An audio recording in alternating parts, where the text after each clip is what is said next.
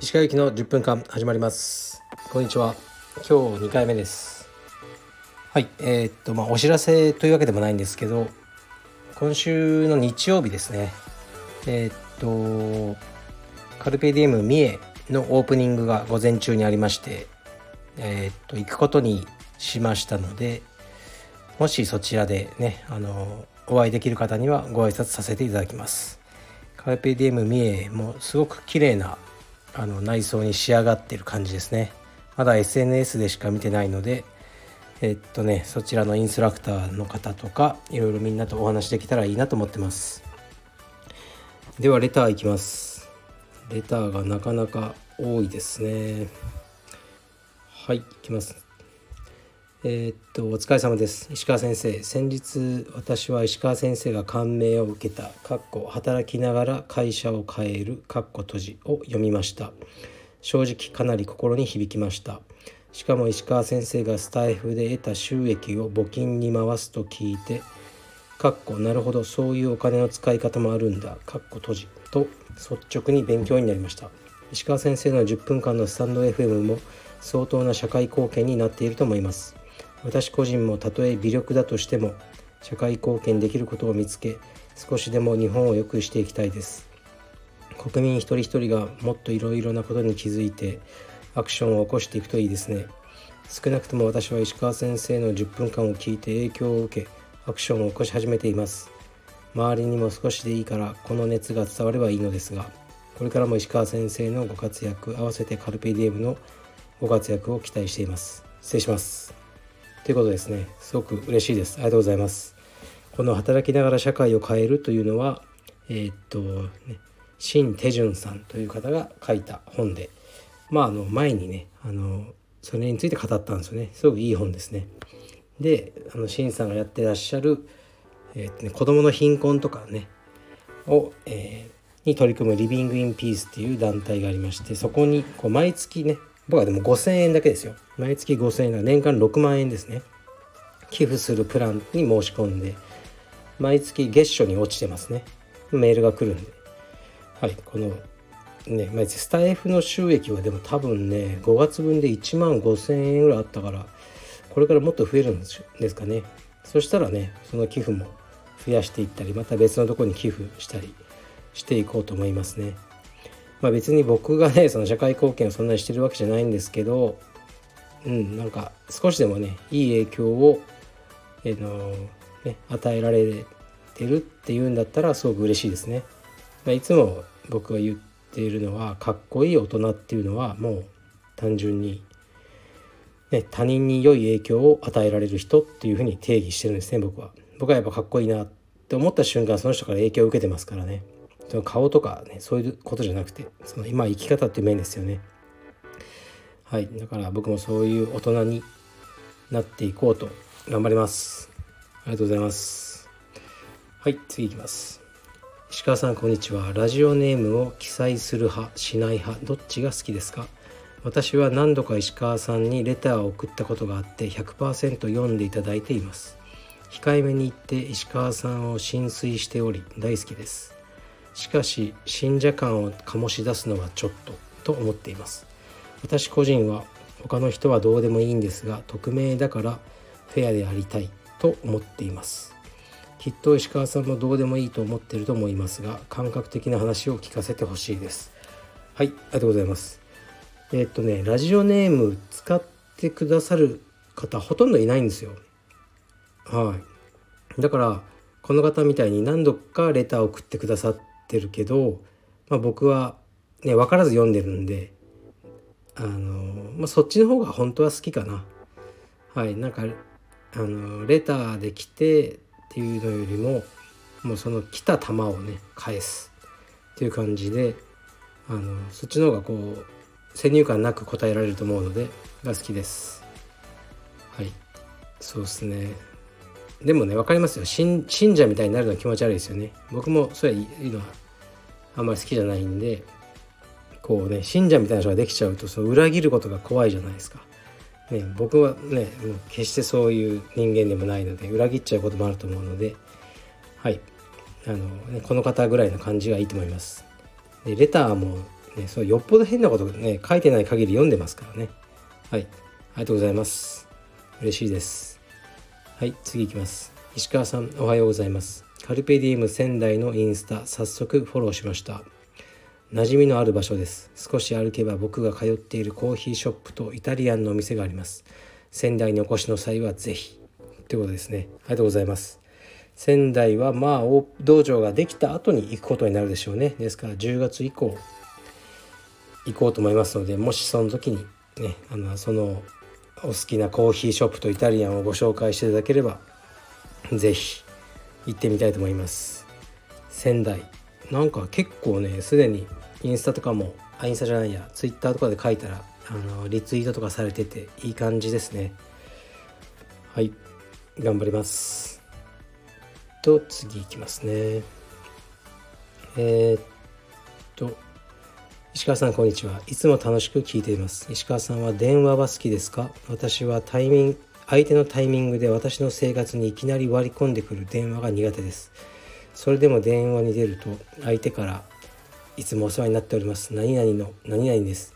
と言われて私がお世話になっております。と答え相手が今よろしいでしょうか？と聞いてというやり取りが無駄にしか思いません。もうあんたの名前は携帯に出てるし今よろしいから出たんだよとあの数秒がイライラしてしまいます。私が異常でしょうか？よろしくお願いします。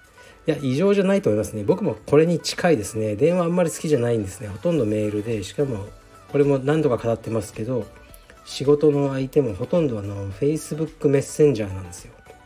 メールとかであの「お世話になってます」とか毎回書くのが嫌なんですね。お世話もクソもないで仕事してるんだからと思って。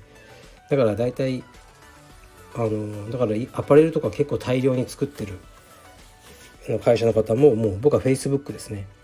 発注書とかも書かずに Facebook のメッセンジャーに S20M30 とか、ね、L40 とか言ってこれでお願いしますポン。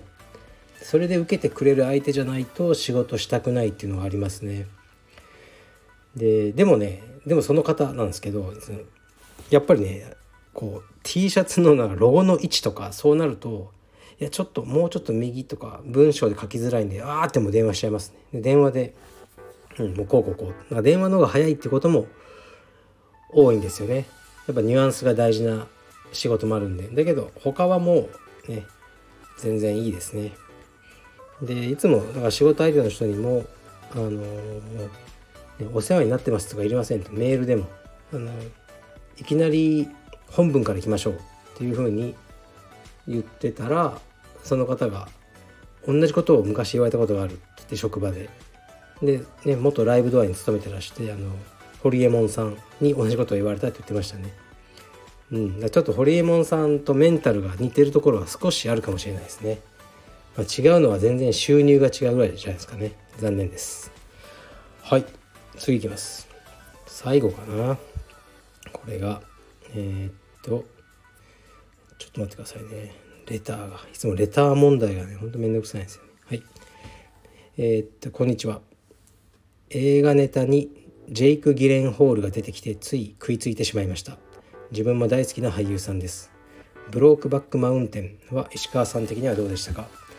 自分はトラウマになりそうでした石川さんが好きなジェイク・ギレンホールが出ている映画があれば教えていただきたいですよろしくお願いします。はい。えー、っとですねブロークバックマウンテンは途中でね見るのをやめちゃったんですよね。で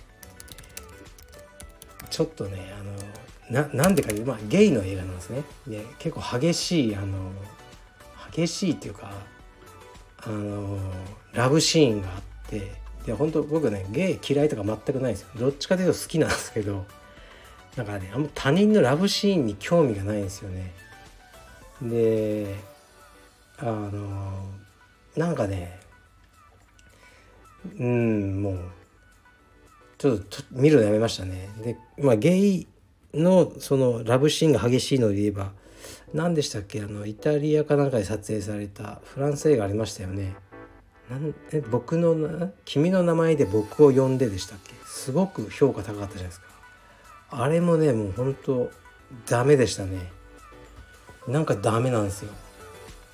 男女のあのー、ラブシーンもそんな好きじゃないですね。別にそのエロいもの見たきゃね AV 見ればいいわけで。そうじゃなくてなんかこうなんか嫌なんですよね。うん。だからなんでか法律か何か知らないですけど韓流ドラマって見ててもラブシーンが一切ないんですよ。あれねいいですね。気持ちいいですね。ラブシーン否定派なんですよこれ全く話ちょっと変わっちゃいますけど子供の時にドラマとか見てて僕の子供の頃ってまだ今みたいにこうコンプライアンス的なのが甘かったからもうおっぱいとか出てきたんですよねドラマで普通に火曜サスペンス劇場とかで。では結構家族でドラマ見てる時にそういうラブシーンが始まってあの時のこう気まずさってあれを超えるものない気がしますね。母親は、ね、急に台所にお皿を洗いに行ったりして、ね、うちの何父親とかはちょっと犬に餌をやってくるとか言ってこう家族がもうねすごく取り返せないぐらいバラバラになっちゃうんですよね。やめてほしいですね。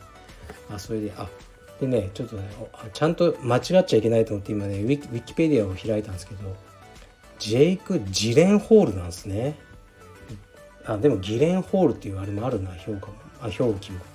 まあまあ彼の作品をちょっと見てて好きなあ October Sky は遠い空の向こうにってなってるんですね。あちなみにデビュー作じゃないですね。子役みたいな感じで出てたんですね。えー、っとこの中で好きだった映画のブロークバックマンうんなんだろうな。そのあナイトクローラー良かったですよね。あとそう「雨の日は会えない晴れた日は君を思う」これもなかなか面白くてえー、っとあとあワイルドライフこれね結構面白かったんですよ。